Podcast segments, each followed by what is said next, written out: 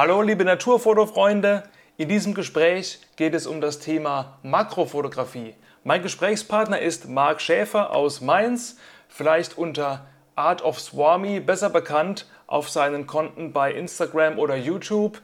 Marc ist seit fünf Jahren spezialisiert auf das Thema Makrofotografie, vor allem Insekten und Spinnen und hat hier schon jede Menge Wissen gesammelt, das er in diesem Gespräch mit uns teilt. Also, wenn dich das Thema interessiert, kann ich dir nur wärmstens empfehlen, bleib dran bis zum Ende, denn Marc haut hier jede Menge Content raus und da ist sicherlich für jeden, der Makros macht oder vorhat, Makros zu machen, was dabei. Egal ob Anfänger oder schon Vollprofi.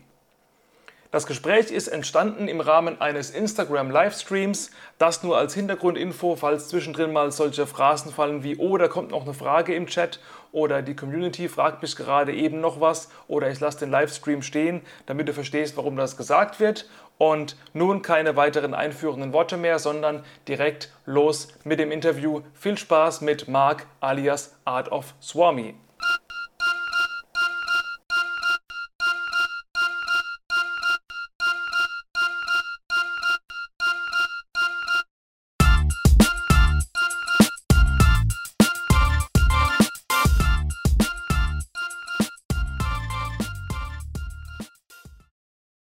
Lieber, ich freue mich, dass du den äh, Spaß hier mitgemacht hast. Ja, sehr gerne. Und, sehr, ähm, sehr gerne. Du hast ja neulich auch schon äh, vor kurzem einen Stream gemacht. Vielleicht haben den manche Leute gesehen, wo du auf dem Kaiserstuhl warst. Ähm, ja, genau. Da gehen wir vielleicht in äh, manche Dinge noch mal rein, die du da auch schon erzählt hast. Ähm, für die, die vielleicht nur deinen Account kennen oder vielleicht noch gar nicht mal den, ähm, vielleicht sagst du irgendwie mal kurz, äh, Wer bist du, wo kommst du her, seit wann äh, machst du die Makrofotografie und was war so der, der Auslöser, dass du beschlossen hast, keine Hochzeiten und Menschen zu fotografieren, sondern auf dem Boden über Wiesen zu robben ja. und äh, Ameisen abzuchecken und ihre Freunde? Ja, das ähm, ist natürlich schon mal eine schöne Frage. Also ich bin äh, 39 Jahre und ähm, Familienvater von Zwillingen und ähm, ich habe mein ganzes Leben lang eigentlich fotografiert, ähm, weil ich viel gereist bin. Erst Naturfotos gemacht von Landschaften und äh, immer mal wieder ein Tier zwischendurch. Und ähm, ja, der Gedanke an Makros kam, als ich zum ersten Mal eine Libelle im Flug erwischt habe. Und dann ähm, ist das so gereift und dann war mir die zu klein auf dem Bild und das ganze Kroppen war mir zu anstrengend und dann wurde die Qualität schlecht und dann hat man sich eingelesen, wie, wie kann man es besser machen, ähm, mhm. wie schlafen eigentlich Libellen und wie, wie werden Libellen eigentlich geboren und die wenigsten wissen ja, dass Libellen am Anfang im Wasser leben und dann erst anfangen zu fliegen. Mhm. Und so geht's ja bei ganz, ganz vielen Sachen. Da wurde es immer interessanter, auch ähm, hinsichtlich ja den eigenen, den Arten halt, was gibt's da alles, wie, wie entwickeln sich die Tiere. Ähm, das Artenwissen ist immer mehr geworden und das Interesse daran, die zu fotografieren und in einem möglichst großen Abbildungsmaßstab dann auf den Sensor zu bringen, das war dann das Ziel. Und dann ähm, da ging es los, gell? Und dann muss man sich einlesen, weil Makrofotografie ja schon so einen technischen Aspekt und eine technische Seite hat und ein paar Hindernisse bietet, weil das Licht einfach oftmals zu gering ist. Ja, so kam das und ähm, jetzt bin ich in Makrofotografie im fünften Jahr so richtig drin, ja. Genau. Ja, cool.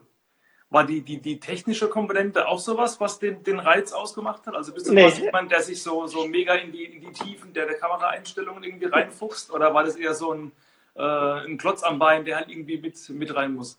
Ähm, äh, zweischneidig. Also die Kamera muss man schon bedienen können und die will ich auch bedienen können. Also ich will schon äh, meine Kamera in allen Facetten bedienen können. Ich muss schnell eine ISO verstellen können oder mal eine ISO-Auto reinschmeißen können oder den Zusammenhang zwischen Verschlusszeit und Blende soll ich kennen. Ähm, das, das sehe ich als sehr, sehr wichtig und äh, auch elementar an, ähm, wohingegen ich jetzt kein ähm, Technik-Nerd bin, der genau sagen kann, bei einem Abbildungsmaßstab 2 zu 1 habe ich eine Schärfentiefe von 0,03 Millimeter bei Blende 14 und bei Blende 2,8 äh, 0,003. Das, ähm, das ist nicht meine Welt. Da probiere ich lieber aus und schaue mal nach, was passiert. Aber die Kamera bedienen und, und, und grob ja. zu wissen, in welchem Abbildungsmaßstab befinde ich mich und das, das halte ich schon für sehr wichtig und das äh, unabhängig vom Makrofotografieren. Ja. Ob ich jetzt Vögel machen will oder Hochzeiten, ich sollte wissen, was eine ISO macht und was eine Blende macht. Ja, ja gut, das ist klar. Kamera bedienen ähm, ist Standard. Ähm, weil du gerade, gerade gesagt hast, vom, ähm, von der Schärfentiefe her, das war auch eine Frage, die ich mir überlegt habe, weil ich habe auch schon hier und da mal Makros gemacht, allerdings ja. noch nicht mit ähm, irgendwie mit einer, mit einer Lupenlinse drin oder wirklich mit einem Diffusor, sondern einfach ein Makroobjektiv draufgeschnallt und einfach mal hier und da versucht, vielleicht mal ein Laubfrosch oder vielleicht mal eine Libelle, aber noch nicht so, so in der Tiefe, wie du es gemacht hast. Und ähm, ich habe die Blende immer recht weit zugepetzt, so irgendwie Blende 11, Blende 14, dass ich halt ähm, bei der minimalen Schärfentiefe, die ich in dem Bereich überhaupt habe, ähm, überhaupt noch ein bisschen was rauskriegen muss, dass ich eben vielleicht nicht unbedingt äh, einen Stack machen muss. Und die Frage ist, wenn ich die, die Blende jetzt aufmache, vielleicht eine Blende 2.8, eine Blende 4, im Vergleich zu einer 11 oder einer 14, ob das wirklich so krass viel ausmacht, also dass die Schärfentiefe so krass abnimmt, wenn ich die Blende aufmache. Also in dem Bereich, wo es ohnehin nur so, so minimal ist. Also ob ja, ich quasi also bei, Blende 14, so, bei Blende 14 auf Blende 2.8 also, gehe ja, so wie du jetzt zeigst, ist es, ja genau, so wie du es jetzt zeigst, ist es auf gar keinen Fall. Also wir sprechen von einer Schärfentiefe, die im 0,0 Millimeter Bereich ist. Mhm. Also ähm, auf gar keinen Fall so, weil dann hätte ich ja schon äh, eine Springspinne zum Beispiel komplett drauf und die wäre komplett durchgängig scharf. Äh, nee, es macht schon einen Unterschied natürlich. Also ähm, eine Blende 2.8 hat eine, ich bin jetzt kein Technik-Nerd, ich kann die genauen Millimeterangaben äh, nicht sagen, aber es ist schon deutlich merkbar, dass du für einen Stack der eine durchgängige Schärfentiefe hat, ähm, mit einer Blende 2.8 deutlich mehr Bilder brauchst, als wenn du Blende 14 oder ähm, Blende 16 nimmst. Bei den hohen Blenden kommt halt irgendwann die Beugungsunschärfe ins Spiel. Dann das, ähm, also so ein Unschärfebereich, der dann immer schön aussieht und da muss mhm. man seine Linse einfach kennen und wissen, okay, wo ist meine Linse jetzt noch, noch in, einem, in einem schönen Bereich, dass das Bild noch gut aussieht. Ähm, ich benutze meine äh, Linse so, äh, ich fange meistens an bei Blende 13, 14 Mhm. Äh, gehe aber nicht auf, auf, also in Ausnahmefällen auf 16, aber höher gehe ich nicht. Dann ähm, pendle ich mich meistens da bei 11 bis 14 irgendwo ein. Ja, okay. Äh, welche Linse hast du? Beziehungsweise hast du die, die du schon immer hast? Und, äh, oder hast du mal verschiedene probiert? Oder welche Erfahrungen hast du da mit Makroobjektiven? Was ist geil? Ja, ich bin, ich bin Nikon-User, ähm, also eine APS-C-Kamera von Nikon und habe dann ähm, ein Objektiv von Sigma, das 105er Sigma mir geholt, 1.1, ähm, 2,8. Mhm. Das ähm, die Entscheidung war wegen dem Preis. Das hat ähm, so überwiegend Rezensionen im Internet, dass man sagt, ähm, Preis-Leistungs-Verhältnis ist da extrem gut. Ähm, also Sigma 105 mm 2,8 auf Nikon, APS-C-Kamera 4500. Und mhm. ähm, besser wäre mit Sicherheit das 105er von Nikon. Also es gibt von Nikon ein Makroobjektiv auch 105 1.1. Das soll ähm, soll besser sein, soll eine klarere Schärfe haben, eine bessere Abbildungsleistung haben, kostet aber auch äh, knapp 800 Euro mehr. Ähm, okay. Das war es mir bisher jetzt nicht wert, weil ich, ähm, ich persönlich glaube, dass ich mich noch in anderen Bereichen mehr verbessern muss, als dass ich jetzt Technik nachkaufen sollte. Also ich glaube, ich selbst habe noch, noch einiges an, an, an Defiziten, die ich noch verbessern kann. Also ich sehe in meinen Bildern schon immer wieder äh, Fehler, die ich dann versuche auszumerzen beim nächsten Mal. Die Bilder sehen schick aus. Ich bin zufrieden mit allen Bildern, aber in jedem Bild gibt es für mich äh, immer noch mal äh, auch noch Verbesserungsbedarf oder mal ein Bereich, der dann nicht scharf ist, wo ich, wo ich merke, da war das Deck nicht sauber, wo es dann vielleicht in Photoshop was zu bearbeiten gibt, wo ich übersehen habe oder wo ich einfach keine scharfen Bereiche hatte mhm. beim Fotografieren. Ja ja, das finde ich einen guten Ansatz, dass man erstmal sagt, ich will meine, meine Technik und mein, mein Handling äh, beherrschen, bevor ich in neue Objektive investiere. Ich glaube, viele Leute, gerade die, die am Anfang sind, machen das andersrum. Die kaufen sich eine 10.000 Euro Ausrüstung und äh, lernen dann erst, ach, da gibt es ja einen Knopf, der heißt manuell. Was ist das denn so ungefähr? Also ja. da ist der, ist, ist der Ansatz eigentlich ziemlich gut. Ähm, du hast gesagt, du hast eine APS-C-Kamera. Ähm, ich habe für meinen Teil jetzt beides aus verschiedenen Gründen, nicht unbedingt in Bezug auf Makro. Hier kam eben die, die Frage schon im Chat und die kam auch im, im Vorhinein schon. Ich hatte ja in meiner Story die, ähm, die Leute gefragt, ob sie Fragen haben. Ein paar kamen rein und da war auch die Frage, was ist besser, APS-C oder Vollformat oder ist es im Grunde eigentlich wurscht? Ich denke mal, der, der, der ähm, Vorteil bei APS-C dürfte sein, dass die Kameras in der Regel erschwinglicher sind und dass man natürlich nochmal den Crop-Faktor drin hat und damit ja nochmal die, die 105 mal 1,5 bei Nikon hat, im Vergleich zu einer Vollformaten, da eben nochmal näher rankommt. Ja, also das, es gibt ja neben dem Vollformaten im APS-C noch das MFT-Format. Ähm, und jetzt muss ich natürlich immer die Frage stellen, was will ich machen? Gell? Also ich, wie man auf meinem Feed sieht, ist ab und zu mal ein Bienenfresser dabei und mal ein Vogel dabei, mal ein Mäusebus hat. Ähm, wenn man, wenn man auf äh, Lowlight-Situationen angewiesen ist, ist die Vollformat mit Sicherheit die, die bessere Entscheidung, weil einfach Absolut, die ISO-Empfindlichkeit ISO einfach unschlagbar ist. Ähm, bei mir im Makrobereich mache ich mir mein Licht ja mit Blitz selbst.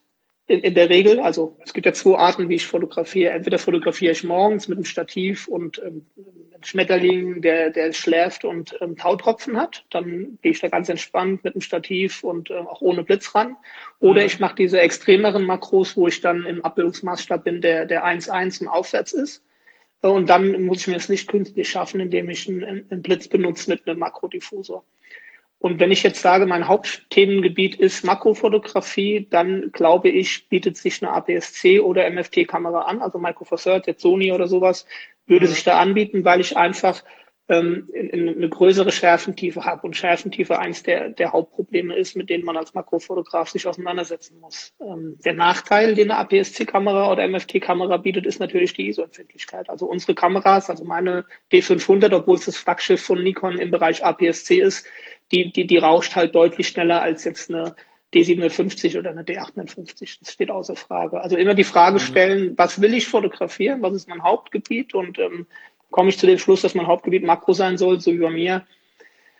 Dann glaube ich, wenn man den 1 zu 1 Abbildungsmaßstab wählt, dann glaube ich, kommt man an der APS-10 nicht vorbei. Macht man einfach, also nicht einfach, um es abzuwerten, sondern will ich jetzt Schmetterlinge, äh, Raubfliegen oder irgendwelches Getier morgens ähm, auf, auf den Sensor bringen, ohne dass ich es im 1-1er Abbildungsmaßstab habe, sondern einfach ähm, fotografiere und das, das, ein schönes Composing aufbauen mit einer schönen Ansatz, einer schönen Blüte, wo noch ein bisschen Farbe außen rum ist und vielleicht im Hintergrund noch verschwommen ein paar Pflanzen mhm. sind, ähm, dann ist eine, eine Vollformat mit Sicherheit der, der bessere Weg. Ja, ist schwierig wie immer. Am besten hat man beides.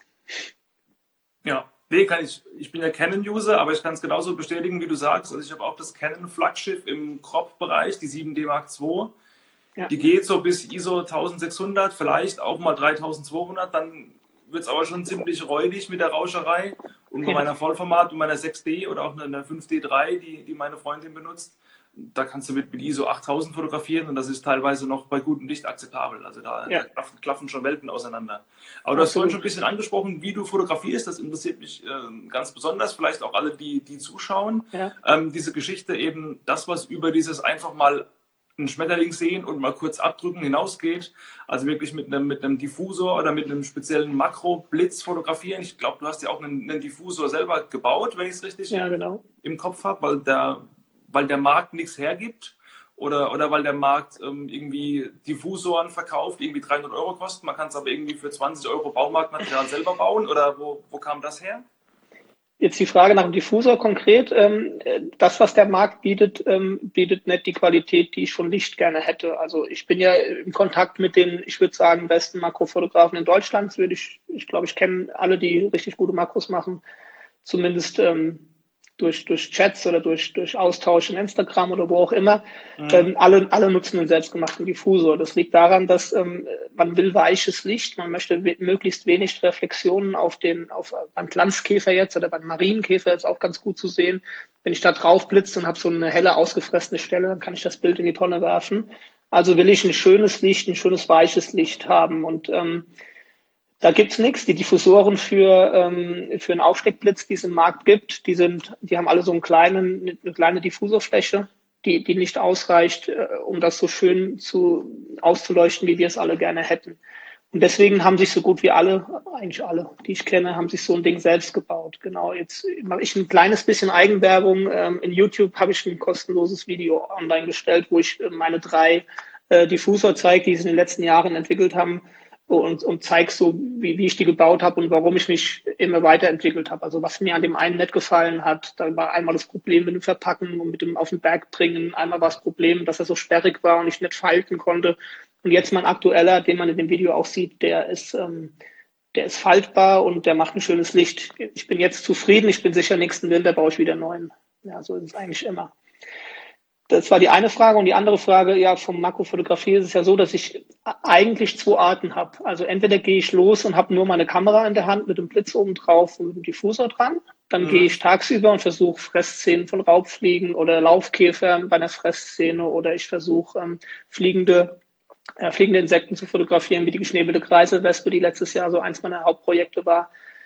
Ähm, das ist eine und das, da bin ich ganz, ganz leicht unterwegs. Da habe ich einen ganz leichten Rucksack, wenn überhaupt dabei. Ansonsten die Kamera um die Schulter und fertig. Ähm, Im Gegensatz zu dem, was ich jetzt im Kaiserstuhl gemacht habe, morgens ähm, schwerer Rucksack mit einem ähm, Entschuldigung, mit einem ähm, Stativ dabei, mit einem äh, mit ähm, einem, einem, Fernauslöser dabei, mit, ne, mit einer Pflanzenklammer, die die Pflanze gegen den Wind hält und den ganzen Kram, den ich sonst nicht brauche, den habe ich dann dabei und dann ähm, muss man unterscheiden. Ich habe es jetzt im Kaiserstuhl so gemacht, morgens bin ich mit Rucksack hochgegangen, habe ähm, Schmetterlinge und Raubfliegen mit Tau versucht zu fotografieren. Mhm. Dann bin ich runter, habe gefrühstückt und Mittagessen in einem gemacht und bin danach hoch und habe dann nur mit der Kamera 1-1er Makros gemacht und abends bin ich nochmal hoch und habe dann ähm, nochmal mit Rucksack ein Stativ fotografiert. So war das. Ja, also da muss man so ein bisschen unterscheiden, was will ich fotografieren, was ist mein mhm. Ziel und, und was nehme ich mit. Wenn du dann morgens ähm, losgehst, wenn die Insekten noch schlafen oder die, die Schmetterlinge noch quasi ausgekühlt von der Nacht quasi still am Blatt hängen, klar, dann halten die schön still, dann kriegt man das hin. Was ich mich dann frage, ist, wenn, die, wenn du tagsüber, wenn die aktiv sind, die Insekten, wenn die, ja. dich, wenn die sich ja nur einen Millimeter bewegen, während du fotografierst, dann ist ja der Shot schon im Eimer. Also ja. wie, wie, kriegt man das hin, dass die, dass die sich nicht bewegen? Kriegt man das überhaupt hin? Weil ja, weiß, man die irgendwie, irgendwie, man kann es ja nicht irgendwie festkleben oder so. Ja, das ist richtig. einfach dann ganz, ganz viel Trial and Error und einfach irgendwie Bilder machen, Bilder machen, Bilder machen, in der Hoffnung, ja, das, dass auf einem Bild einfach mal sich nicht äh, bewegt. Ja, die Sache ist ja die, auf Instagram siehst du nur die Bilder, die was geworden sind. Ja, also ich poste ja nur die Stacks, die auch dann sauber oder für mich zumindest zufriedenstellend sind. Ähm, es ist schon so, dass ich, ähm, wenn ich äh, fotografieren gehe, dass auch viele Stacks für die Mülltonne fotografiert wurden. Also mhm. wenn ich jetzt, wenn ich jetzt ein Tier habe, das sich umdreht während einem Stack, dann ist es natürlich für den Arsch, dann ist es komplett vorbei, dann kann ich mhm. nichts retten.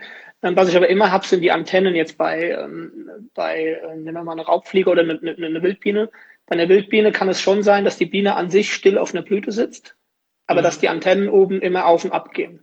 Okay. Wenn ich, wenn ich dann einen Stack mache, dann habe ich natürlich den Körper scharf, also mit, mit sieben, acht Bildern habe ich den Körper scharf, aber die Antennen sind total äh, bewegt. Und wenn ich das dann stacke in, in, in einem automatisierten Stacking-Programm, die Serin oder Helicon Focus, dann habe ich da einfach nur Matsch. Und wenn ich es in Photoshop stacke, habe ich auch nur Matsch. Aber in Photoshop habe ich den Vorteil, dass ich danach dann hingehen kann und kann mir von dem Bild, wo die, wo einer dieser Fühler scharf war, den schneide ich mir aus und fummel ihn dann händisch in das andere Bild rein. Na, okay. Also da habe ich den Körper quasi durchgesteckt, der ist scharf mhm. und die beiden, die unscharfen Bereiche, die schneide ich mir in einem Bild aus, das, ähm, das eben das scharf abgebildet hat und fummels dann rein. Beziehungsweise in Serene Stacker gibt es noch so eine, so eine Retasche, äh, ähm, so ein ähm, Reparaturtool, so ein Pinsel, wo du quasi aus einem Bild, wo es scharf ist, über das andere Bild drüber malen kannst und es da reinbringst. Ähm, es, ist, es ist eigentlich nie so, dass ein Tier sich nicht bewegt. In, in der Regel bewegen die sich. Wenn du jetzt mhm. eine Raubfliege hast, die, die gerade eine, eine Fresszene hat, also eine Raubfliege fängt ein Tier, sitzt am Boden und, und ähm, ist da gerade ein Tier am Aussaugen, äh, dann hast du eine gute Chance, dass du einen kompletten Stack kriegst, weil dann bewegen sie sich in der Regel nicht. Springspinne genauso. Eine Springspinne, die gerade beim Fressen ist in der Beuteszene, da hast du eine sehr, sehr gute Chance, die komplett durchzustecken. Eine Springspinne ohne Beute, viel Spaß, das ist ähm, eine Geduldsfrage, ja. Aber wenn sie eine Beute hat, dann am Fressen ist, bewegt sich ja der Körper. Also die, die, die, die Fresswerkzeuge gehen ja irgendwie auf die saugen, Haut, oder ist das so minimal, dass es gar nicht ins Gewicht fällt? Die, die saugen, ja. Also eine Raubfliege ja. Ähm, fängt, fängt ein Tier im Flug, sticht mit dem Saugrüssel in das Tier rein, landet und dann saugt sie das Tier aus. Ah, wenn es jetzt, okay. kräftig, jetzt ein kräftiges Beutetier ist, bewegt sich das noch, dann ist Geduld gefragt, wenn du ein bisschen wartest, irgendwann ist ähm, die Bewegung weg und man kann es fotografieren. Ähm, ja, so, so, so mache ich es eigentlich. Das sind auch die Szenen, die ich haben will. Also wenn ich tagsüber fotografieren gehe, suche ich ja nach den Beuteszenen. Kannst dir vorstellen, das Hauptproblem ist auch, die Tiere zu finden und dann eine. Beuteszene mhm. zu finden. Ja, das ist mit Sicherheit das zeitaufwendigste. Ja, das wäre auch noch eine Frage. Ne? Wie, wie findet man die Tiere? Ich meine, wenn, wenn ich irgendwie durch den Wald laufe und Vögel fotografiere, klar, dann sehe ich, da bewegt sich was. Dann, ah, da ist ein Rotkehlchen, da ist ein Eichelherr. Aber bei, bei auch, die ja. entsprechend winzig sind, da musst du wirklich irgendwo mit einer Lupe über eine Wiese robben oder einfach auf gut Glück dich ab und zu mal hinbücken und gucken, fliegt da, leuchtet da irgendwas? Hast du da irgendwelche Techniken oder ist es wirklich auf, auf gut Glück? Weil selbst, also, meine, selbst wenn man, ähm, wenn man jetzt einen Hotspot hat, man weiß, da sind viele Insekten, aber trotzdem ist er auch selbst in einem ganz kleinen Areal, das vielleicht nur so groß ist wie irgendwie ein, ein, ein, Fußabstreifer von der Fläche her, wahrscheinlich schon schwierig, da irgendwie was zu finden, wenn die nur wenige Zentimeter, Millimeter groß sind. Ja, absolut. Also es ist immer die Frage, was suchst du? Wenn du jetzt auf eine Wiese gehst äh, mittags und ähm, bleibst mal eine Minute stehen, dann wirst du relativ schnell ein paar Wolfsspinnen sehen. Das sind die Spinnen, die sich am Boden bewegen, die du eigentlich überall im Wald, überall auf einer Wiese eigentlich hast. du wirst auch immer mal eine Ameise sehen, du wirst auch immer mal eine Mücke sehen oder du wirst auch immer mal so eine, ja, so eine, wie soll ich sagen, so irgendwelche Käfer sehen. Also jetzt gar nicht nach einer bestimmten Art, sondern es, es ist da schon Bewegung und es gibt da schon ähm, äh, Insekten, die du finden wirst, auch tagsüber. Ähm, aber irgendwann hast du diese gängigen Insekten alle fotografiert. Also die normale Fliege habe ich jetzt schon mehrfach in einem Stack, die brauche ich eigentlich nicht mehr. Ähm, Wolfsspinnen habe ich auch ein paar fotografiert. Ähm, man setzt sich dann Ziele. Jetzt eins meiner Ziele letztes Jahr war die geschnebelte Kreisewespe mit Beute und im Flug. Mhm. Und da ging es natürlich los. los. Das ist ein rotes Listetier. Das musste ich erstmal finden. Ich muss die Brutröhre finden. Ähm, und die ganze Nummer hat fast zwei Jahre gedauert. Also im ersten Jahr habe ich okay, die, die Brutröhre gefunden und dann ein Jahr später bin ich zur richtigen Zeit hin, wo sie geschlüpft sind und konnte dann äh, die Bilder machen, wo die Mutter die Kids gefüttert hat. Ja. Also es ist schon viel mit Artenwissen dann verbunden und mit Einlesen, aber das macht es für mich auch interessant. Also man mhm. lernt unfassbar viel über die Tiere und das äh, finde ich eins der, der, der Hauptargumente, warum ich es mache. Das, das Wissen, dass ich bin erschrocken darüber, wie wenig ich wusste vor fünf Jahren über Tiere oder über Insekten speziell und wie das jetzt gewachsen ist und ich habe immer noch unfassbar viel zu lernen. Ja, mhm. ja krass. Ähm, du hast mir mal erzählt, wie du deine Stacks machst, aber vielleicht jetzt gerade nochmal für die, ähm, für die Leute, Leute, die zuschauen. Es gibt ja verschiedene Möglichkeiten. Man kann quasi manuell den, den Fokusring einfach immer ein bisschen weiter drehen und dann immer auslösen. Das ist, glaube ich, die, die, die amateurhafteste und, und, und fehlerbehafteste Methode. Es gibt ähm, spezielle Stack-Schlitten, die man kaufen kann, wo die Kamera quasi automatisch immer ein Stückchen nach vorne gefahren wird und dann der Auslöser durch, durchgeht. Du machst das ein bisschen anders, auch sehr sehr einfach, aber doch irgendwie innovativ. Ich finde, was ist so deine Methode? Ja, ob es meine Methode ist, weiß ich nicht. Ich habe die auch übernommen von, von anderen Leuten. Also äh, ich mache so, dass ich die Kamera in der Hand halte und äh, versuche eine Stabilität herzustellen und dann bewege ich die Kamera mit der Hand ähm, nach vorne oder zurück. Also ich, wenn es jetzt am Boden ist, nehmen wir mal das Beispiel, das Tier sitzt am Boden, dann lege ich meine Handfläche, also ich lege die Handfläche ähm, auf den Boden auf und rutsche dann auf der Haut hin und her. Und diese paar Millimeter reichen aus, um die Schärfenebene so zu verschieben. Also ich gehe auf den Boden, versuche meine Hände zu fixieren, die Kamera zu fixieren und dann suche ich mir den vordersten Punkt. Also meistens sind die Antennen von den Tieren ja der vorderste Punkt, den ich scharf haben möchte. Mhm. Und von dort an beginne ich ein Stacket dann in einmal von mir weg durch. Also ich schiebe die Kamera von mir weg mit Druck auf den Boden und mit ein bisschen Bewegung Schwierig wird es dann, wenn ich es wenn ich's frei Hand, ganz frei Hand machen muss. Also wenn jetzt das, das Tier, ja. das Tier kniehoch ist oder so, dann muss ich mir irgendwie mein, mich so hinknien, dass ich die Hand auf meinem Bein abstützen kann ein bisschen. Und die Bewegungen, die dann drin sind, das ist dann ähm, ja eine Fähigkeit, die du dir in Photoshop aneignen musst oder in, in, ähm, äh, in äh, wie heißt in Serene Stacker. Also da, das, das geht schon, bis zu einem gewissen Maß darfst du Bewegungen in deinen Stacks haben.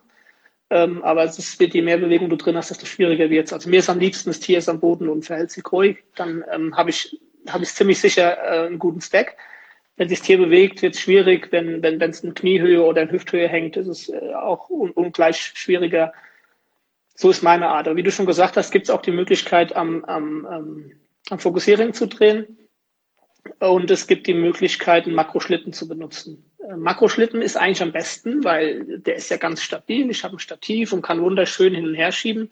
Der Nachteil ist halt, ähm, so eine Fressszene, da muss ich die, da muss ich das Stativ aufbauen, muss den Makroschlitten aufbauen, muss die Kamera draufsetzen und bis ich damit fertig bin, ist die Fressszene mhm. entweder vorbei oder das Tier ist weggelaufen und ich kann einen Meter weiter wieder anfangen aufzubauen. Also Makroschlitten, glaube ich, ist morgens, wenn die Tiere sich nicht bewegen und ähm, ganz ruhig sitzen, ist das ideal, aber für für ein, für ein Stack bei, bei Fressszenen mittags in der Mittagssonne halte ich das für, für nicht praktikabel und macht auch keiner, weil einfach du baust auf mhm. und das Tier ist weg. Und so knie ich ja. mich hin und wenn sich's bewegt, dann rutsche ich ein bisschen außen rum oder, oder krabbel am Boden rum und dann kriege ich schon meinen, meinen Winkel, aus dem ich fotografieren möchte. Ja.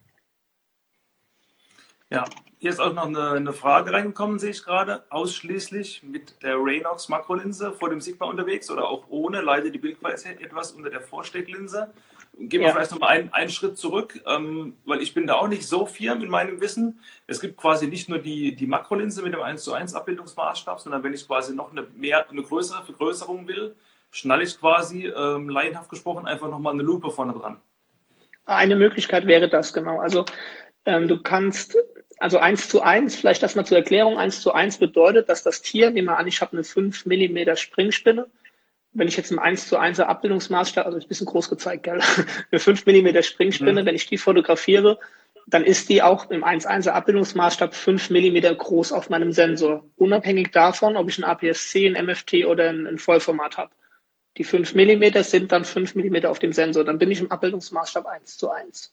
Mhm, okay. Und wenn man sich jetzt vorstellt, ähm, mein APS-C, ähm, jetzt eine Springspinne 5 mm, mein APS-C ist deutlich größer als 5 mm, also hätte ich so eine kleine Spinne auf so einem großen Sensor. Das ist nicht die Art Makrofotografie, wie ich es mir wünschen würde dann, dann muss ich mir jetzt überlegen, wie komme ich näher ran. Und beim näher rankommen gibt es halt jetzt, ich muss also den Abbildungsmaßstab höher als 1,1 bekommen.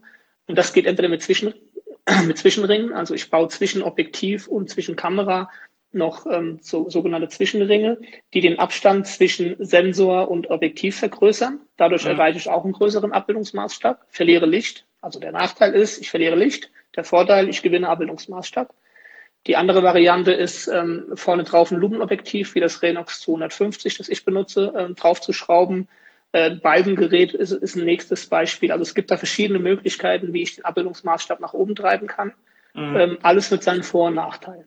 Und äh, die Frage war, glaube ich, eben auch, ob die, ähm, die Qualität beim Renox schlechter wird und ob ich auch äh, mit einem normalen 1 zu 1er fotografiere. Also die Schmetterlinge zum Beispiel im Kaiserstuhl jetzt oder die Raubfliege. Ich habe so eine Raubfliege gefunden, die hat auf so einer super schönen Blüte gesessen.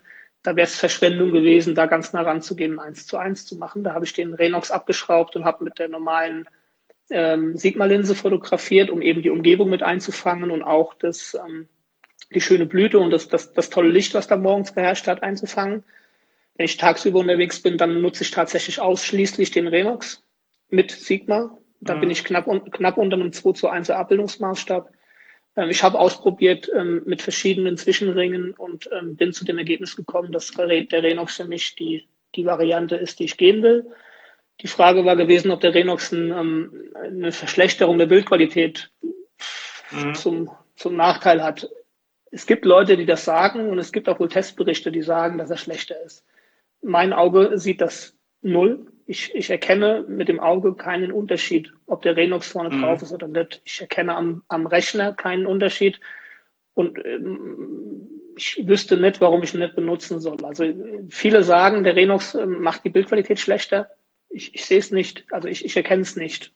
Mhm. Muss jeder für sich entscheiden. Es mag technisch messbar sein, es mag in, im Labor und der Laborbedingungen auch nachweisbar sein, aber mein Auge das glaube ich schon so ein bisschen makro geschult ist. Ich, ich sehe keinen Unterschied. Ja. Ich, ich würde nicht erkennen, ob du ein Bild mit, mit also ich würde es am Abbildungsmaßstab erkennen, aber ich würde jetzt von der Bildqualität nicht erkennen, mhm. ob du ein Renox genutzt hast oder nicht. Ja, ja das ist halt äh, wie viele Objektive, die vielleicht im, im Labortest irgendwie ein, ein, paar Millimeter schärfer sind, aber in der Realität sieht man da keinen großen Unterschied. Ja. ja. Aber hier kommt nochmal eine interessante Frage rein. Ähm, ihr sagt der Kollege Regetz, Regetz Job, ich hoffe, ich spreche das richtig aus. Ähm, meine Fuji bietet eine Funktion zum Fokus verschieben mit Intervall, ähnlich einer Belichtungsreihe. Habe ich es noch nie gehört, dass es sowas gibt. Äh, ja, was, ja. was, hältst du davon? Kennst du das? Oder? Ja, es gibt Focus Bracketing äh, und Focus, ich glaube, Peaking heißt das andere, meine Kamera kann es nicht. Das ist so, dass die Kamera, ähm, ich bin ja auch nicht so firm drin, aber es gibt die Möglichkeit, dass ein kurzes Video aufgenommen wird und aus dem Video die verschiedenen Bilder genommen werden und dann die verschiedenen Schärfeebenen abgebildet werden. Ah, okay. Und dann daraus in der Kamera drin schon ein Stack berechnet wird. Das ist die eine Möglichkeit. Und die andere Möglichkeit ist, dass ich einstelle, wie groß die Sprünge sind dass ich einmal abdrücke und dass die Kamera dann eine vorgegebene Anzahl von Bildern macht, keine Ahnung, 15, 20, 25 Bilder und dann schießt sie die durch und berechnet auch intern direkt ein Bild. Äh, ich finde die Funktion schick. Ähm, der, der Nachteil, der bei dieser Funktion dabei ist, ist, dass die, die Bildgröße extrem leidet. Also bei dieser Funktion mit dem Video zum Beispiel hast du eine, ähm, eine deutlich verringerte Pixelanzahl, die, die, die mir jetzt nicht ausreichen würde. Ja, also ich, ich kenne Leute, die, die sehr, sehr gute Bilder damit machen. Also das, das geht absolut. Die Bildqualität, also die, die Pixel, nicht die Qualität, die Pixel, also die Pixelanzahl im Bild ist geringer, sodass du es nicht mehr so groß ausdrucken kannst. Mhm. Aber für, für ein Bild auf Instagram zu posten, das, das sehr schick aussieht, ist das absolut ausreichend. Ja, also meine Bilder auf Instagram sind jetzt alle 6000 auf 4000 Pixel oder 5800 irgendwas Pixel ich versuche da ähm, möglichst wenig bis nicht zu kroppen, ähm, weil ich auch mir sicher an die Wand hängen will, ähm, oftmals. aber ich, ich finde die Funktion interessant. Selbsterfahrungen damit habe ich nicht, muss ich ehrlich zugeben. Ich habe nicht, mhm. nicht ein Bild damit gemacht bisher, weil ich eben, Olympus hat das so als Vorreiter und ich habe noch nie mit einer Olympus-Kamera fotografiert. Die D850 soll das auch haben. Das wäre mein, meine Wunschkamera, ja. Mhm. Ja, hier wird noch gefragt, fokussieren manuell oder Auto? Ich denke, das können wir recht ähm, schnell beantworten. Autofokus, glaube ich, so gut wie nie. Klar, bei Specs ohnehin ähm, funktioniert Autofokus, nicht. Autofokus Und, ähm, nie. allenfalls, wenn man wirklich ein, ein, größeres Objekt hat. Also ich habe zum Beispiel meine Laubfrösche mal mit, mit dem Autofokus fotografiert. Aber wenn man das frei Hand macht, wird es auch schwierig, weil die Schärfenebene andauernd wegspringt. Wirklich also hab, ähm, vielleicht mal eine, eine Libelle, die wirklich ganz still hängt, die recht groß ist. Da kriegt man vielleicht mal mit dem AF was hin, aber ansonsten alles manuell, oder? Ich mache alles manuell. Auch die Libelle, die, die morgens im Tau hängt, dann ähm, mache ich ein Live-View an, ähm, habe die Libelle drauf, zoome in Live-View rein äh, auf eine 100% Ansicht und stelle dann am Rädchen scharf, bis es in der ganz reingezoomten Variante auf dem Display scharf ist und dann drücke ich an. Mhm. Also ich, ähm, weil ich die Bilder, die ich jetzt letztens so ein bisschen in der Story gepostet hatte, da habe ich einen Autofokus, klar. Aber ansonsten bei Insekten alles ähm, manuell alles im manuellen Modus der Kamera und im manuellen Fokusmodus. Ja. Ähm, wie, wie viele Bilder sind deine Stacks so in der Regel? Also klar, jedes Bild ist unterschiedlich, aber mit, mit 1 so wird es ja nicht getan sein. Was war vielleicht so das, das Maximum, was du mal gestackt hast? Irgendwie 10 Bilder, 20 Bilder, 100? Ich habe keine, äh, keine Erfahrungswerte. Also das Maximum, wenn ihr mal auf meinen Account geht und scrollt mal ganz runter, ich habe eine, eine ziemlich ähm, ziemlich seltene Szene fotografiert. Ähm, da haben sich bei einer Laufkäferpaarung, also männlicher Laufkäfer und weiblicher Laufkäfer, die übereinander sitzen, da hat das Weibchen, das unten sitzt, hat eine Raubfliege zerteilt. Und da liegt der Raubfliegenkopf liegt links im Bild. Und das habe ich quasi äh, als Panorama gesteckt. Also ich habe erst den Kopf der Raubfliege, der am Boden rechts lag, habe ich komplett gesteckt und habe dann die, die, die, die Laufkäfer gesteckt und das dann zusammen gemacht. Das Bild waren irgendwie in die 90 Bilder, aber das ist die absolute Ausnahme bei mir. Ein normaler Stack von, von einem Springspinne oder so, so zwischen 5 und 12, 13, 14 Bilder maximal. In der Regel 7 bis 9, mhm. 7 bis 10 Bilder. Wenn es mal richtig gut läuft, 5 äh, Bilder. Und ähm, ja, wenn ich mal ein bisschen mit der Blende runtergehen muss, also die Blende ein bisschen öffnen muss und die Schärfentiefe geringer wird, dann können es auch mal 13, 14, 15 sein aber in der Regel sieben bis zehn. Eben, weil wenn ich mir überlege mit der, mit der Stacking-Methode, dass man die Kamera über die, über die Hand schiebt oder fahren lässt, also viel mehr als 13, 14 kriegt man wahrscheinlich auch nicht hin. Also wie die 90 ja, Bilder können ja, nicht, können ja nicht One-Take sein, weil da muss ja das Ding irgendwie einen halben Meter verschieben, so, so gefühlt. Ja, genau, bei den 90 Bildern, das war, das war auch eine unfassbare Photoshop-Arbeit. Also da hat vieles nicht gepasst, das ich dann machen musste. Ähm, nee, ich musste, ähm, also wenn ich die Grenze ist bei meiner Kamera nicht die Serienbildfunktion, weil die, die, die D500 läuft durch. Ich kann da unendlich viele Bilder knipsen.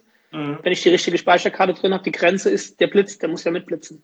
Mhm. Und ja. ähm, wenn, ich jetzt auf einer Viertelleistung oder auf einer Achtelleistung vom Blitz bin, dann kann ich jetzt mit meiner Kamera, mit, mit dem Blitz, den ich nutze, ähm, kann ich acht bis neun Bilder machen, je nachdem, wie der Akkuzustand ist in der Kamera. Bei einem, bei einem äh, Achtelleistung kann ich mhm. acht bis neun Bilder machen und dann ist eh schon ähm, kameratechnisch Schluss, also blitztechnisch Schluss. Und dann würde es keinen Sinn machen, weiter zu knipsen, weil dann hätte ich schwarze Bilder. Ähm, es gibt zwei Möglichkeiten. Du kannst es einmal durchknipsen, also auslösen, Dauerfeuer und die Hand bewegen und durchknipsen. So mache ich's. Mhm. Viele machen es auch so, dass sie so kleine, so immer so zwei, drei, zwei, drei, zwei, drei Bilder machen. Ich, ich glaube, dass mein Weg im Moment ähm, nicht mehr der beste ist. Ich glaube, ich muss mich da überdenken. Ähm, und ich werde jetzt versuchen, dieses Jahr, das ist ein Vorsatz, den ich mir jetzt genommen habe, auch mal ähm, öfter diese, diese zwei, drei Bilder, die, die kannst du nämlich ganz stabil schießen, dann kurz verharren und dann nochmal zwei, drei Bilder. Das werde ich jetzt äh, dieses Jahr versuchen ähm, ähm, umzusetzen. Das ist schwer für mich, weil ich jetzt vier Jahre lang mir diese Bewegung in einem Rutsch angeeignet habe und jetzt dieses mhm. Unterbrechen ist für mich sehr, sehr ungewohnt. Ich habe es jetzt ein paar Mal schon probiert. Aber das ist eine Aufgabe, die ich mir dieses Jahr gestellt habe, dass ich das machen möchte, weil ich glaube, dass ich dadurch saubere Stacks kriege. Ich muss es ausprobieren, das wird sich zeigen, ja. Okay, lass uns doch nochmal weg vom Feld in die Nachbearbeitung gehen. Du machst viel mit Photoshop, hast du gesagt. Du hast auch auf ja. deinem äh, YouTube-Channel schon einige Videos dazu ähm, veröffentlicht. Das ja. ist bestimmt auch für die Leute interessant, die mal äh, ne, mehr in die Materie einsteigen wollen. Da gibt es, glaube ich, ähm, ja, ein bisschen Profiwissen an die Hand. Ähm, nutzt du ausschließlich Photoshop oder darin irgendwelche Zusatzplugins oder neben Photoshop Software? Du hast vorhin den Namen von irgendeiner Software ähm, genannt, ja. den ich jetzt schon wieder ähm, vergessen habe. Ja, also ich, ähm, ich, ich bin ähm, Photoshop-User seit äh, 12, 13 Jahren, von daher fühle ich mich mit dem Programm sehr wohl und äh, da war die erste Variante, dass ich stacke in Photoshop. Ähm, das habe ich jetzt ganz lange Zeit gemacht. Dazu gibt es auch ein Video. Ich muss mein, mein Handy an Strom hängen. Ich höre dir noch zu. Ich bin nur kurz aus dem Bild. Kein Problem. Ja, das ist also das im Photoshop-Stacken war das gewesen, was ich am Anfang gemacht habe und was auch für mich das, das Beste war, weil ich das Programm schon kannte. Ähm, ich habe dann aber ähm, auch gesehen, dass es eben eigene Servus Flow, guten Abend, ähm, die anderen ähm, Programme gibt, wie jetzt Stacker, Helicon Focus und es gibt noch so zwei, drei Freeware-Produkte. Ähm, ich habe jetzt mit Stacker letztes Jahr zum ersten Mal was gemacht und muss sagen, dass ähm, Stacker doch erstaunlich gute Ergebnisse liefert und hin und wieder jetzt auch bei mir ähm, ein Bild durch einen Serene Stacker läuft und nicht mehr in Photoshop gesteckt wird. Ähm, sobald aber Bewegung im Bild war, ähm, bin ich immer noch derjenige, der auf, ähm, auf Photoshop geht. Aber trotzdem läuft jedes Bild bei mir durch Photoshop, weil ich immer ähm, die Nachbearbeitung in Photoshop mache. Also ich mache die Kamera-RAW-Geschichte, also die, die RAW-Entwicklung vom Bild mache ich in Lightroom. Ähm, da ist auch meine ganze Sortierung und meine Benennung und meine Verschlagwortung und meine Gruppierung. Äh, mhm. Dann geht's von dort geht's in entweder Serene Stacker oder in Photoshop direkt. Und das fertige Bild aus Serene Stacker läuft auch nochmal in Photoshop. Ähm, so ähm, Kopierstempel nochmal ähm, Sensorflecken wegmachen, ähm, bisschen nachschärfen, ähm, die, die, die Farbigkeit im Bild ein bisschen anpassen, die Helligkeit, Kontraste, also ein bisschen, ein bisschen Tonwertspreizung reinbringen, dass ich noch ein bisschen mehr Details rauskriege. Den, den neuen fantastischen Regler, ich weiß nicht, ob ihr ihn alle schon kennt, also den neuen Strukturregler in Lightroom ist für Makrofotografen auf jeden Fall mal äh, ein, ein, Testwert, auf jeden Fall ein Testwert. Mhm. E-, eher mehr, also ich finde ihn mega mäßig gut im Moment, ja. Genau, das ist mein Weg. Und in, in Plugins, ja, nutze ich äh, das, ähm, wie heißt Color FX Pro, heißt es so? Ja, ich glaube, so heißt es kostenlos von Nix Software. Nee, Nix Software, so heißt es. Flo, wenn du es genau weißt, kannst du es mal reinschreiben. Ich glaube, Nix Software heißt es. Color genau, FX. Nix, Software ist doch die, äh, die Firma, die von Google geschluckt wurde, wo es die ganzen Plugins genau. inzwischen for free gibt, ne? Genau, die for free, genau. Und die nutze ich. Die nutze ich viel und über jedes Bild geht so ein, ähm, geht so ein Filter drüber. Ich entrausche zum Beispiel mit einem dieser Filter, ich schärfe nach mit einem dieser Filter und ich ähm, mache meine Kontrast, also die kompletten Kontrasteinstellungen mache ich nicht mehr über Einstellungsebene Kontrast, sondern die mache ich über ähm, Einstellungsebene über Nick. Weil ich glaube, das ist. Und, ähm, ja. Und mit ähm, Lightroom ist ja auch noch mit drin in dem Workflow. Ähm, ja. Nimmst du dann die, wenn du zum Beispiel einen Stack machst mit äh, zehn Bildern, bearbeitest du quasi in Lightroom erstmal ein Bild, synchronisierst es auf die zehn und machst dann den Stack in Photoshop? Exakt Oder, so. Okay. Weil es, man könnte ja auch, man könnte es auch andersrum machen, dass man einfach die, die RAWs unbearbeitet in Photoshop reinhaut, dort stackt und nee. dann das fertige Bild erst bearbeitet. Wäre vielleicht effizienter oder ist das. Ist das nee, wäre wär ungeschickter. Wäre ungeschickter, weil wenn du, wenn du die zuerst bearbeitest, die ähm, RAWs, jedes einzelne, dann mhm. holst du ja aus jedem Bild die Details raus, die drin stecken. Und dann kann das Programm mhm. beim, beim Stacken die Details beachten. Wenn mhm. ich sie erst reinschiebe in, in Photoshop und sage, stack mir das mal, dann, dann erkennt er die Details nicht und dadurch können die De Details dann auch nicht gesteckt werden. Weißt du? Und dann ah, kann er sie danach nicht wieder herstellen. Dann habe ich so, dann habe ich so Hallos und so unscharfe Bereiche. Deswegen ist es wichtig, äh, die RAWs in Lightroom oder in, in Photoshop ist ja egal, in irgendeinem RAW-Converter eben erst zu entwickeln und dann die entwickelten Bilder zu, ähm, zu stacken. Ja. Also meine Meinung. Ich glaube, das, ich glaube, da ist aber jeder einig mit mir. Ja. Ich hatte neulich hatte ich mal einen, ähm, ich habe mir nicht gekauft, ich hatte mal einen Winkelsucher in der Hand. Gerade für, für bodennahe Aufnahmen ist das eigentlich gar nicht schlecht, weil man nicht so die Genickstarre kriegt und im Grunde irgendwie nicht so gucken muss, sondern quasi den, den Hals irgendwie gerade halten kann. Aber so wirklich überzeugt war ich von dem Ding auch nicht. Hast du sowas schon mal versucht zu probieren? Winkelsucher? Ja. Ja, kenne ich, aber habe ich nicht benutzt, nein. Nee, ich, ich lege mich einfach auf den Boden. Ich lege mich auf den Boden, lege mich hinter die Kamera. Habe ich jetzt, da hätte ich noch einen Teil mehr, was ich rumschleppen muss und ähm, nee, also ich, ich kann schon sein, dass das seinen, seinen, seinen Sinn macht und dass es für manche Leute gut ist. Für mich ist es nichts. Ich lege mich einfach hinter die Kamera. Und ähm, wenn ich hinter der Kamera liege, ist mein Kopf ja relativ gerade. also ich nutze keinen Winkelsucher. Und vom, vom Blitz her, es gibt ja ähm, Ringblitze, die man vorne aufs Objektiv draufschnallt. Da ist, glaube ich, der Nachteil, dass man oft zum Beispiel jetzt bei einer, bei einer Spinne in den Augen dann diese, diesen Ring sieht und man sieht genau, okay, hier hat jemand einen Ringblitz verwendet. Oder benutzt du, benutzt du so einen? Oder einen ganz normalen Aufsteckblitz oder irgendwas ganz Spezielles, was ich vielleicht gar nicht kenne? Also das, wie gesagt, in dem Diffusor-Video siehst du ja dann quasi, wie ich das Licht weich mache, so wie das so ziemlich jeder Makrofotograf macht in der Art. Äh, wie gesagt, habe ich auch nicht selbst erfunden. Gell? Da, da haben alle ganz, ganz viele Leute mitgewirkt und haben ihre Ideen reingebracht und im Endeffekt haben die jetzt alle ein bisschen unterschiedlich, aber vom Prinzip doch gleiche Diffusoren. Ähm, ich finde den Ringblitz nicht schön, weil ein Ringblitz halt eben immer ähm, so, so ein rundes Licht macht und wenn du in den Augen von den Tieren, ob es eine Springspinne oder eine, oder eine Raubfliege, bei der Raubfliege ist es noch schlimmer, weil eine Raubfliege hat ja die Facettenaugen, dann hättest du ja mhm. überall diese kleinen Ringe drin. Ich finde, es sieht schrecklich aus, aber ich bin auch jemand, der es bei Menschen nicht mag. Also ich finde auch, es gibt ja diese Frauenporträts mit Ringblitz. Mir, mir gefällt das Licht von dem Ringblitz nicht, weil es so unnatürlich ist. Wenn du jetzt hier mein, mein Augenreflex siehst, ich habe hier so ein, leicht, so ein kleines Licht stehen, damit ich hier einigermaßen gut äh, beleuchtet sitze, dann siehst du hier so einen schönen Augenreflex bei mir, gell? Mhm. Und wenn das jetzt so ein, wenn das jetzt so ein rundes Ding wäre, mir gefällt es nicht und ich würde es, ich würde es bei Tieren nicht nehmen. Bei, bei einer Springspinne sieht das durch das, durch dieses, ähm, ja, so halbkreisförmige Licht, was der ins Auge gezaubert wird, sieht das so natürlich aus, wie so ein Fensterlicht. Und wenn da jetzt so ein, so ein heller Blitzring wäre, würde das für mich das Bild zerstören. Also ist für mich überhaupt keine Alternative. Aber wie du schon sagst, das ist eine der gängigen Makroblitze, die es zu kaufen gibt, ja. Ja. Ähm, eine Frage, die, ich noch, ähm, die mir noch zugesandt wurde, ich habe sowas in der, in, der, in der, Richtung auch schon mal gemacht.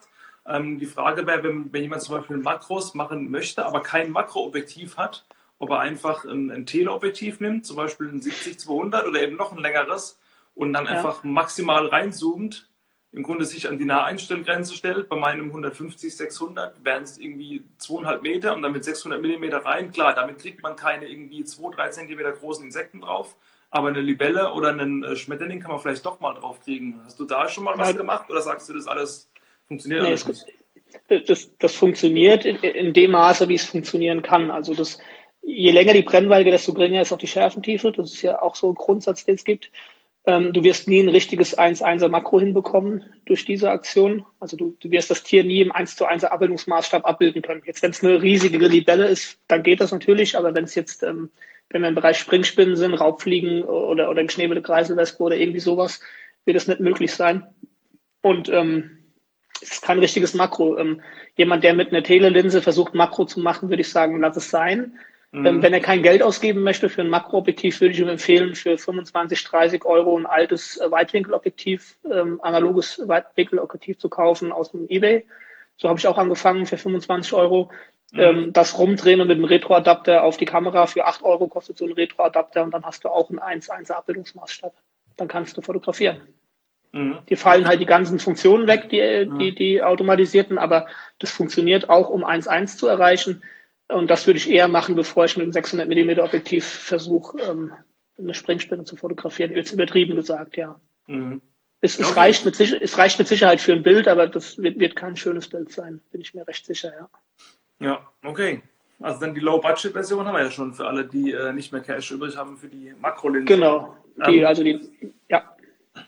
Kam eine kurze ähm, Frage zu deinen Flugbildern. Ich habe die, die, die Flugbilder von der Kreiselwespe, war es, glaube ich, gesehen. Ja. Wie hast du die gemacht? Einfach ähm, Trial and Error, irgendwie gehofft, dass sie in die Schärfeebene fliegt, die du vorfokussiert hast, oder mit Lichtschranke gearbeitet? Oder?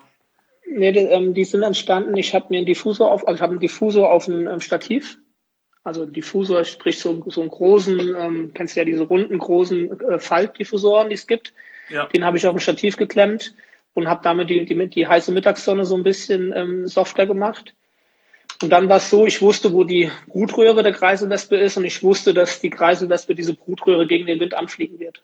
Ähm, mhm. Und ich wusste, dass sie mit, mit, mit, mit Futter kommt für die Larven. Also war klar, sie wird aus der Richtung rechts kommen und wird so reinfliegen.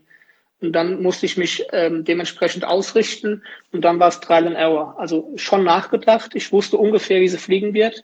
Ähm, habe dann aber ähm, ein großer Vorteil der D500 ist die Serienbildgeschwindigkeit im RAW-Modus. Die macht ähm, 12 Bilder die Sekunde in RAW. Und dann ähm, habe ich da äh, Bilder rausgehauen. Das Schöne an der digitalen Fotografie ist ja, man muss nicht mehr darauf achten. Von daher habe ich da wirklich unzählige Bilder rausgehauen und dann war irgendwann ein Volltreffer dabei, wo ich wirklich vier Bilder komplett im Anflug hatte. Das Bild ist ja bei mir auch auf dem Account zu sehen. Mhm. Äh, davor waren aber unzählige Bilder, wo ich die Schärfeebene verrutscht ist. Ja, ja klar, den, Aus, den Ausschuss kenne ich. Ich bin ja eher der, der hauptsächlich Vögel fotografiert und ja. Gerade bei Flugbildern von Vögeln, da habe ich auch teilweise irgendwie, ich mache 1000 Bilder und behalte am Schluss oder bearbeite wirklich 10. Also so ein 1% Aus, 1% behalten, 99% Ausschuss. Mhm. Ähm, hier kommt die Frage rein von den Wildlife Roamers Studentenmakro, Fragezeichen. Gut, das ist vielleicht ein, ein Hinweis auf dein äh, Retro-Adapter plus Weitwinkel. Anekdote, ansonsten vielleicht günstige Makros, weiß ich nicht, dein, dein Sigma ist nicht allzu teuer, hast du gesagt, die von 300 in Nikon, die sind halt, die sind gut, aber auch sehr teuer. Also ich habe das, ähm, das 100er 2.8 von, von Canon, habe aber auch noch von, von früheren Zeiten das ähm, 60 mm EFS, was nur für APS-C funktioniert. Das ist aber dafür auch, es ist gut, es ist mega scharf. Es kostet vielleicht irgendwie gebraucht 200, 250 Euro maximal. Das ist auch noch mhm. recht erschwinglich, eben im Vergleich zum, zum, äh, zum 100er ist es auch nochmal eine ordentliche Schippe teurer. Aber eben da Also der, der Einstieg, wenn man wirklich sich unsicher ist, ob Makrofotografie was ist, würde ich immer anfangen mit einem Retro-Adapter für 9 Euro und darauf eine alte Weitwinkellinse, die umgedreht draufgeschraubt wird. Dann habe ich für unter 50 Euro kann ich Makros machen. Das wäre so der Einstieg.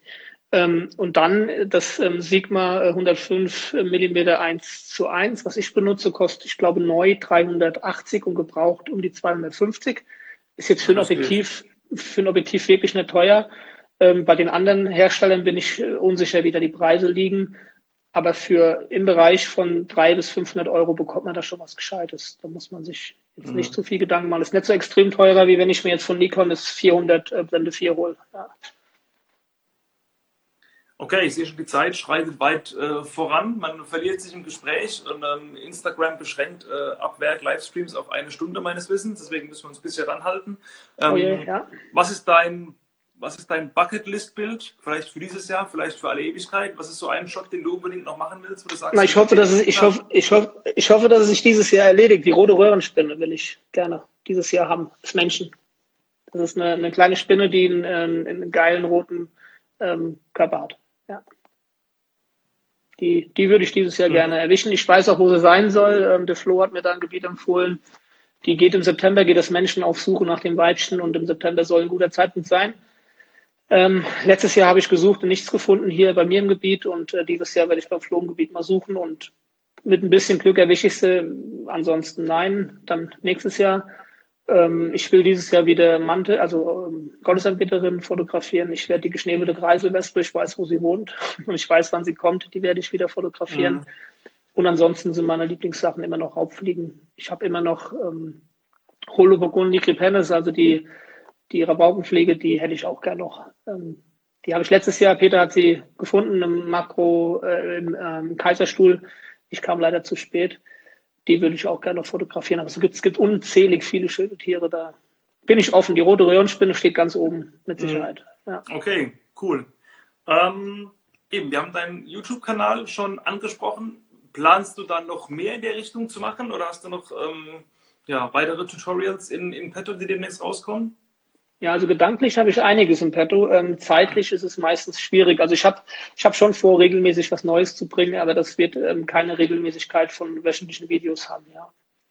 Genau, jedem, der jetzt zugehört hat, würde ich äh, empfehlen, dass das Diffuser-Video ist, glaube ich, recht gut geworden. Da habe ich jetzt ähm, sehr, sehr viel Zugriff drauf. Also viele Leute, die es angeschaut haben, wo ich äh, eine gute Resonanz bekommen habe. Und das Stacking-Video, die zwei ähm, wenn man meinen YouTube-Kanal klickt und keine Zeit hat, dann sollte man sich meiner Ansicht nach das Diffusor-Video anschauen und das mhm, Stacking-Video. Okay. Die anderen sind ein bisschen Photoshop-lastig, da muss man dann schauen, ob das was für einen ist. Wenn man hier Plettenflecken entfernt, habe ich mal drei Wege gezeigt und sowas da. Da kann man mal reingucken, denke ich.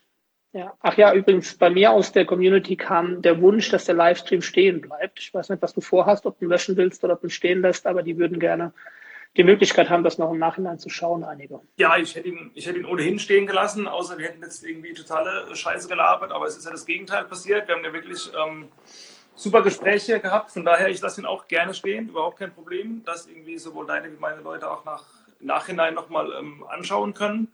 Ähm, lass mich gerade mal kurz hier reingucken, ähm, was noch an, an, an Fragen reinkommt. Ähm, Mia Sunshiny, Sunshine fragt, bei einer Blitzeinstellung von 1 Achtel belichtest du eher über oder unter? Kannst du da was sagen dazu? Verstehe ich die Frage. Belichtest du bei einer Blitzeinstellung von 1 Achtel belichtest du eher über oder unter? Also ich, ich versuche so zu belichten, dass die Belichtung richtig ist, also dass, dass das Bild schön ausgeleuchtet äh, und schön ausgewogen ist. Und ich ähm, orientiere, also ich muss, meine Blitzsynchronisationszeit vom D500 ist ein 160. Ähm, dann starte ich mit dem 160. und dann versuche ich eine Blende zu wählen, die, wie vorhin gesagt, zwischen 12, 13, 14 irgendwo liegt. Und dann passe ich den Blitz an. Beginnen, mein erstes Bild beginne ich mit, mit der achten Leistung auf dem Blitz. Ist das dann zu dunkel, dann drehe ich an der ISO bis 400. Ist es dann immer noch zu dunkel, dann mache ich den Blitz noch eine Stufe heller auf ein Viertel und gucke, wie sich dann verhält und drehe dann wenn es zu hell ist, die ISO wieder runter und wenn es zu dunkel ist, die ISO noch ein bisschen höher. Und im, im Extremfall, wenn ich überhaupt kein Licht reinbringe, was noch nie der Fall war, dann würde ich die Blende noch zumachen. Wenn ich die Blende aber, also aufmachen, also die Blende für mehr Licht quasi öffnen. Wenn ich das tue, habe ich wieder die geringere Schärftiefe und kriege wieder Probleme beim Stacken. Ja. Okay. Lass uns gerade noch die letzte Frage hier beantworten. Dann müssen wir, glaube ich, das äh, Tor schließen hier. Was tust du gegen den Wind? Nur bei Windstille fotografieren? Ist der Wind ja, ganz, ganz, am Boden überhaupt so ein Thema oder eher nur bei, bei Tieren, die höher auf dem Ast sitzen? Ja, also je höher, desto, desto mehr ist es natürlich ein mhm. Thema, aber auch unten kann es ein Thema sein, kommt natürlich auf den Tag an. Also gegen Blitz, äh, gegen Wind ist es ja so, dass ich meine Pflanzenklammer habe. Also für meine, für meine Tiere morgens zu fotografieren, habe ich eine, so eine Klammer, die mit so einem Greifarm wie so ein Gorilla-Pad, äh, Gorilla ähm, äh, Tripod ist die im Boden befestigt und dadurch kann ich die, die Pflanze quasi fixieren, dass die sich mhm. möglichst wenig bewegt. Ähm, wenn, wenn ich jetzt mit Blitz fotografiere, dann friere ich das Tier ja ein in dem Moment. Also die, die Verschlusszeit beim Blitzen ist ja nicht die Verschlusszeit, sondern die, die Abbrenndauer des Blitzes. Also wenn ich ein 160. habe und benutze einen Blitz, dann ist die Abbrennzeit des Blitzes ja meine Verschlusszeit. So, so ist es ja von der, von der also wenn ich jetzt ein, wenn ich jetzt mit einem Zehntel fotografiere und blitze, dann ergibt ja die, die Abbrennzeit vom Blitz meine Verschlusszeit. Ja. Ja, genau. Okay. Und das, deswegen habe ich da eigentlich weniger ein Problem mit. Wenn es zu windig ist, kann ich das Bild nicht machen. Ja, aber das kommt eigentlich selten vor. Ja. Okay. Marc, ich würde sagen, ähm, ja. ich bedanke mich bei dir, dass du dir die äh, Zeit genommen hast, den Spaß hier mitgemacht hast. Ich glaube, an der Reaktion im, ja. im, Chat sieht man schon, dass es, glaube ich, gut angekommen ist und viele Leute was mitgenommen haben. Das war mein Ziel mit der Nummer. Ich glaube, das haben wir geschafft. Wie gesagt, Livestream bleibt stehen. Ähm, irgendwas, was du noch loswerden willst am Schluss, bevor wir hier die, äh, die Hacke rausmachen? Ganz ja, ich würde mich freuen, wenn ihr bei mir auf meiner Seite mal vorbeiguckt und vielleicht ein Abo da lasst. Und natürlich würde ich mich freuen, wenn ihr in YouTube ein paar Videos euch anschaut und da was mitnehmt. Das wäre so ähm, die Idee von den Videos. Je mehr das gucken, desto eher bin ich ähm, motiviert, da weitere Videos zu machen. Also da würde ich mich natürlich freuen, ja. Eben, also Leute, tut das, ähm, hört auf seine Worte und ähm, lernt ein bisschen was äh, von ihm. Ihr seht ja auf seinem Account, die Bilder sprechen für sich, da ist äh, Know-how dahinter. Und ja, in diesem Sinne, ähm, ich schmeiß dich jetzt mal raus und ähm, wünsche euch einen Abend und ich denke, wir sehen uns, egal ob online oder offline. Und, ähm, bei, bei, den Bienenfressern, ja. Genau, bei denen spätestens. Okay. Gut. Gut. Ciao, ciao, schönen Abend. Ciao. So, das war's mit diesem Gespräch. Ich hoffe, du konntest einige wissenswerte und hilfreiche Inhalte für dich mitnehmen. Ich freue mich, wenn es dir gefallen hat. Und falls das der Fall war, dann kannst du mir einen kleinen Gefallen tun, nämlich diesem Podcast eine 5-Sterne-Bewertung bei iTunes oder einem anderen Portal geben. Dann wird er höher in den Suchergebnissen angezeigt und noch mehr Leute kommen in den Genuss, diese Gespräche und diesen sinnvollen Content anhören zu dürfen. In der Beschreibung ist der Account von Marc verlinkt und auch mein eigener Account, falls du den noch nicht kennst. Schau da gerne mal rein und wenn du noch Fragen hast, kannst du jeden von uns auch gerne mal anschreiben und wir stehen mit Sicherheit Rede und Antwort. Okay, dann danke ich dir fürs Zuhören. Bis zum nächsten Mal, dein Jochen.